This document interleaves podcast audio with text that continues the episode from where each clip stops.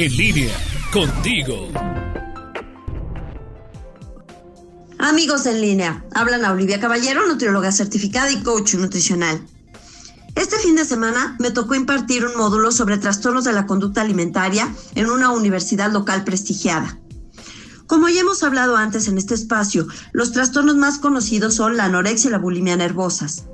Sin embargo, en el Manual de Diagnósticos y Estadísticas de la Asociación Americana de Psiquiatría también se incluyen al trastorno por atracón, trastorno de evitación-restricción, trastorno por purga, síndrome de comer nocturno, pica y rumiación, entre otros.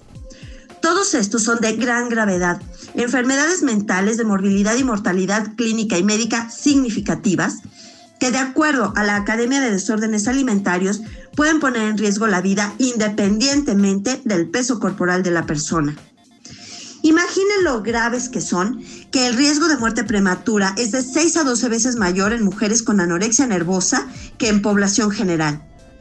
La clave en estos casos es la detección temprana y el tratamiento oportuno en un equipo multidisciplinario que por supuesto está liderado por el psicoterapeuta y apoyado por el nutriólogo y una serie de especialidades médicas, entre las que se cuentan al pediatra, ginecólogo, endocrinólogo, gastroenterólogo y al psiquiatra.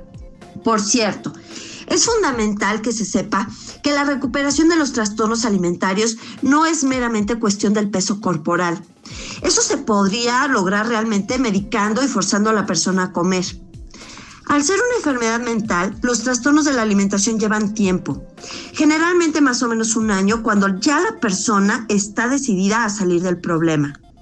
Este es un trabajo arduo de reestructura emocional, relacional, personal, familiar, social, que incluye también la ruptura de paradigmas incorrectos sobre el cuerpo, su forma, su tamaño, su composición, así como sobre los alimentos, sus funciones en el organismo, sus bondades y las características de una dieta correcta.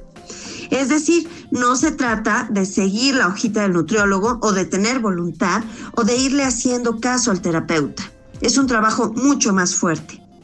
En todo esto, también se reaprende a comer, se reintroducen los alimentos que se habían dejado a un lado o se limitan otros dependiendo del tipo de problema de que se trate.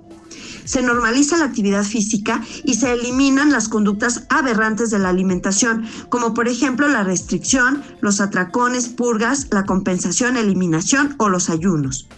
Bien, esta es la parte profesional.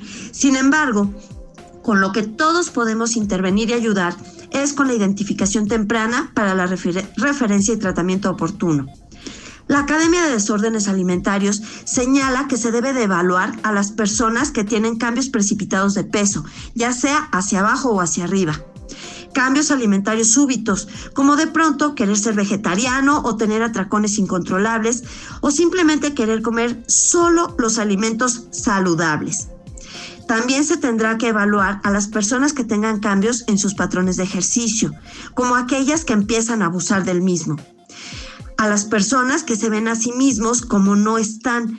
Por ejemplo, aquellos que insisten en que tienen demasiado sobrepeso cuando realmente están delgados. Habrá que ver también los casos de deshidratación y a las mujeres a quienes les falta ya la menstruación. Estos son algunos de muchos focos rojos que la academia señala para la identificación de trastornos de la conducta alimentaria. Con gusto les puedo ampliar la información si me contactan en mi página de Facebook, Anaoli-en línea. Soy Ana Olivia Caballero, nutrióloga certificada y coach nutricional.